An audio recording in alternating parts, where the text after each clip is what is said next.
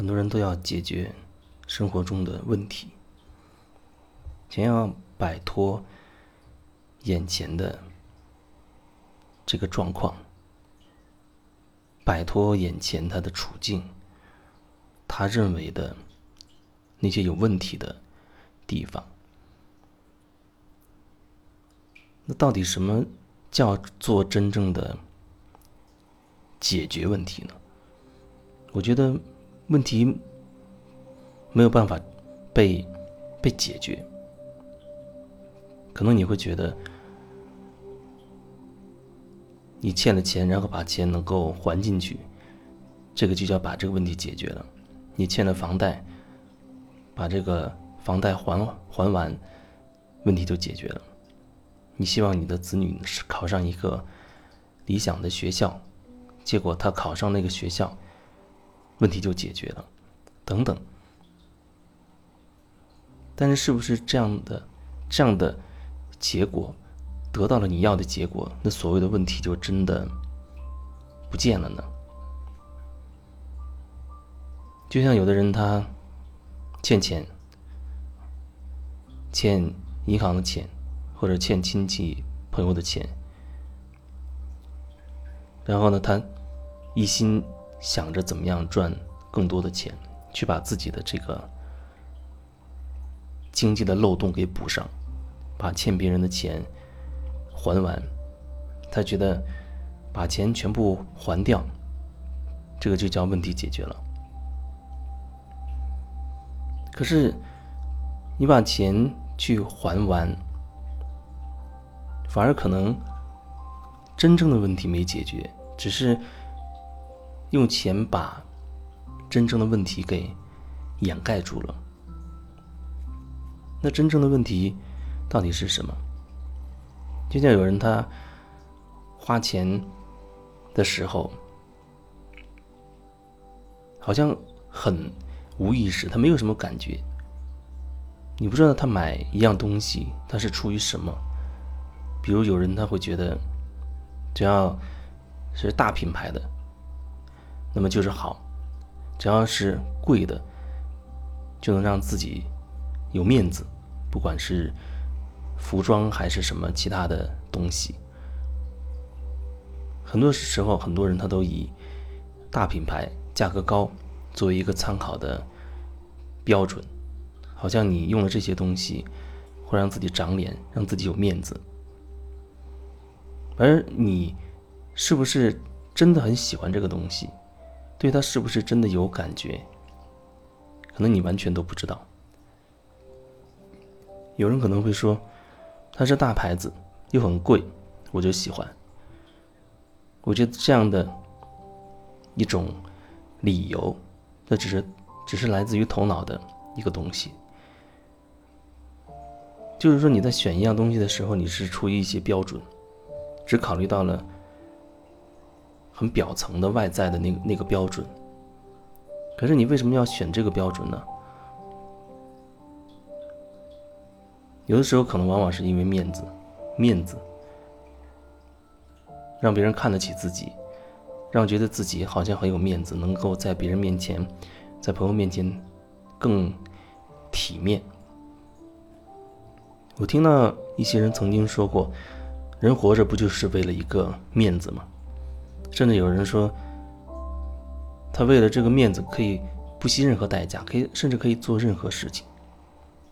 可见这个面子对人影响实在是真的很深。一张脸皮，一个面具，只要让别人认同自己，让自己在别人面前直得起腰来，哪怕是假装的，哪怕是硬撑起来的，他要把这个脸面给撑起来。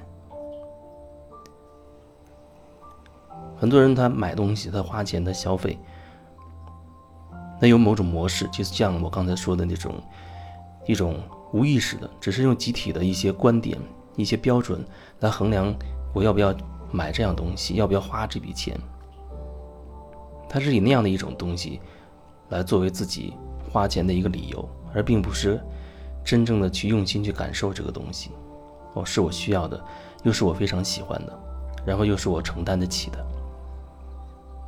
所以很多时候，很多人他有那样的一种模式，而他自己完全都不知道，没有觉察，也不会感受自己。他往往感受是在所谓的感受是在外面，别人是不是看得起自己，别人怎么评价自己，等等。然后自己在别人面前看起来会是怎么样的？总是在别人眼睛中找一个自己的形象，所以才要化妆，才要整容，才有很多啊非常昂贵的品牌。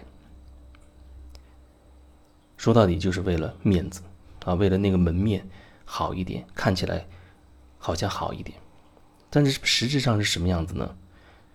也许只有你内心深处最了解了。所以这样一个。无意识的一种模式，才造就了你，或者造就了很多人的他的债务问题。比如说，信用卡欠了很多钱，或者问其他亲朋好友借的借了很多钱。有的时候真的只是为了一个面子，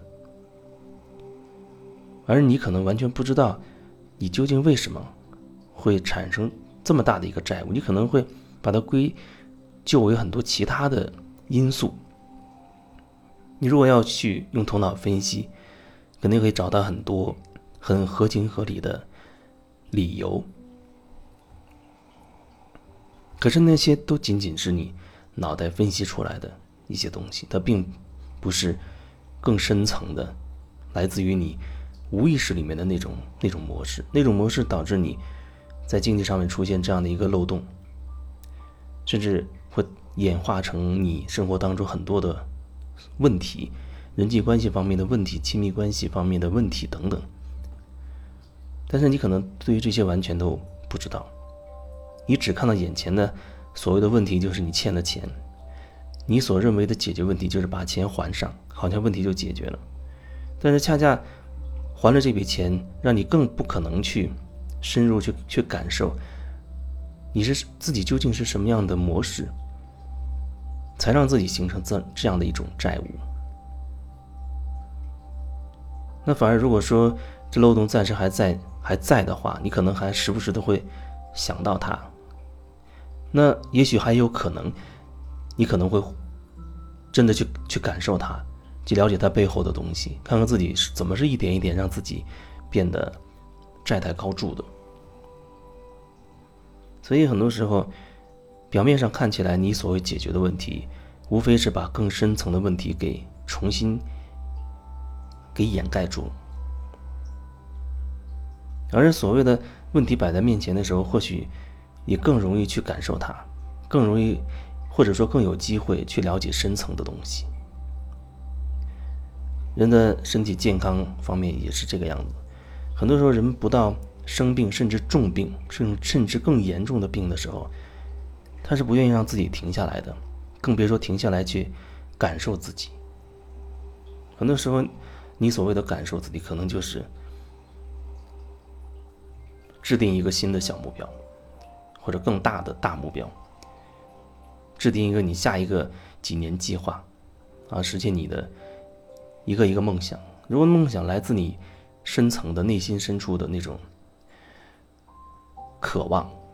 可能还好，但很多时候，你只是出于好像别人是这样，那我也要这样。